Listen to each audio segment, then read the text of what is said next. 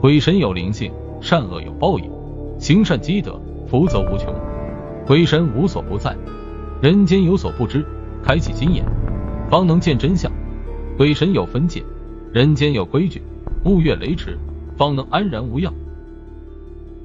中国悬疑故事。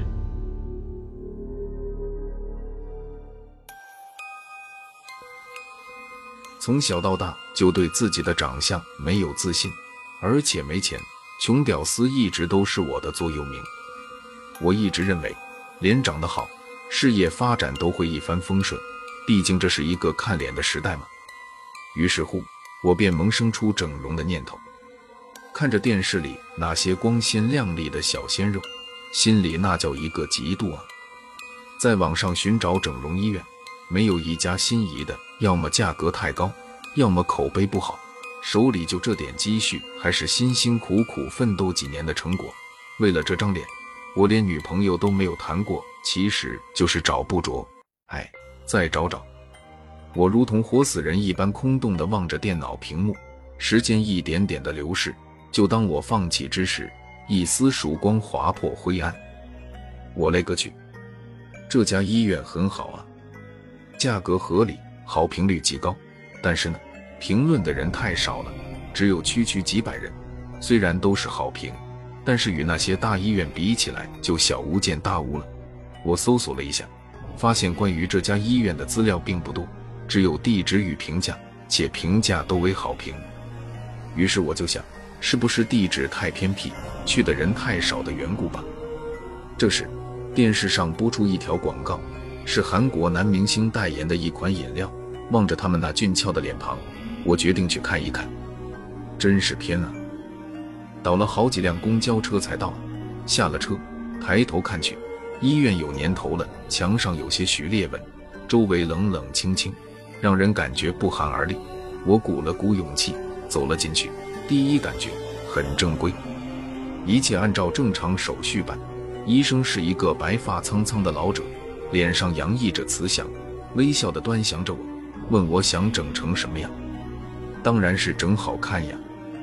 医生于是向我介绍他们的套餐，有一个换肤手术，价格便宜，好评如潮。于是我决定选这个套餐。虽说便宜，但我也几乎倾尽所有家当。哎。为了这张脸，回到解放前。话不多说，交完钱，签完字，很快就开始手术了。时间一闪而过，到了将我脸缠得像个木乃伊的脸给解封了，纱布一层层撕下，我心中忐忑不安，不知道是否成功呢。当纱布全部被拆下，护士小姐拿来一面镜子，我彻底惊呆了，这是我吗？我伸手摸了摸脸，嗯，是我。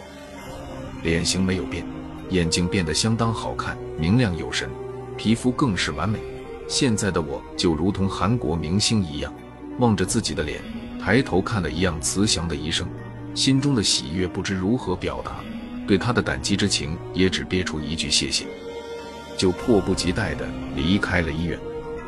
在公交车上，在回家路上，好多女孩偷偷瞄我，时不时说着：“哇，好帅啊！”还有许多大胆的女孩向我要手机号，不过被我拒绝，因为我比较喜欢保守一些的女孩。回到家，天不早了，洗洗睡了。哦，对了，给个好评。睡着睡着，我突然醒了，想去卫生间，于是我坐在床上，看见了一个披头散发的白衣女子，我双眼瞪得巨大，高呼一声：“鬼啊！”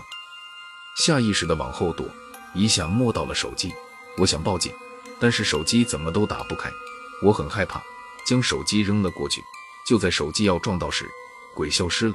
我以为他走了，闭上眼睛平复一下，做了做深呼吸。当我在睁开眼睛时，一张没有脸，只有血肉混在一起，没有眼睛，眼部流着血，撕裂的叫着：“把我的脸还给我！”说着，用那双冰凉的手撕我的脸。血从我的脸流出，我大叫了一声，睁开了双眼，原来是个梦。天已经亮了，回想着晚上的梦，心里就是一阵后怕。不行，我得去找人看看。我找到一个算命的，具体情况我跟他如实说了，让他帮我算一算，算命的很快就算出来了，说我有很重的怨念，也就是被鬼缠身，因为我拿了鬼一个很重要的东西。我会想起昨晚的梦，心中顿时拔凉。二话没说，打车去了医院。下了车，看见医院被封了，而且破旧不堪，是一家废弃医院。这这怎么可能？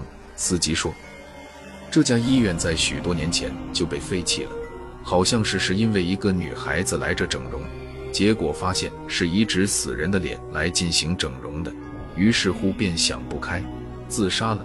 据说女孩的怨念一直待在这家医院里，给女孩做手术的医生被关进了监狱。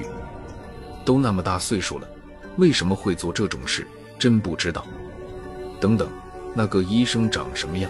是个慈祥的老者。他边说，我的脸越发扭曲，和我的主治医生一模一样，可以确定是一个人了。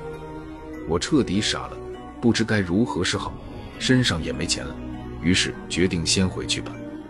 我不敢睡觉，于是决定将灯彻夜开着，开着电视，分散注意力。突然停电了。黑得伸手不见五指，我害怕极了。我打开手机的手电筒，看见了那张血肉模糊的脸，不，没有脸。我吓得扔了手机，向后跑。可我住在十楼，不可能跳窗的。手机屏幕朝下，正好照了女鬼的全身。哦，不，她漂浮在半空中，手里拿着一把刀。她飘了过来，我疯狂地叫着救命，眼泪鼻涕一起流。可女鬼丝毫没有停下来的意思。一刀一刀地割着我脸上的皮肤，我却阻止不了。几天后，警察发现了我的尸体，现场只有一把刀，脸上没有皮肤，而且皮肤也不见了。这位警官念念有词地说：“这件事已经发生过数百起了，凶手却没有留下任何痕迹。哎，无头案啊！”几个月后，一位青年对自己的样貌不满意，来到了这家医院。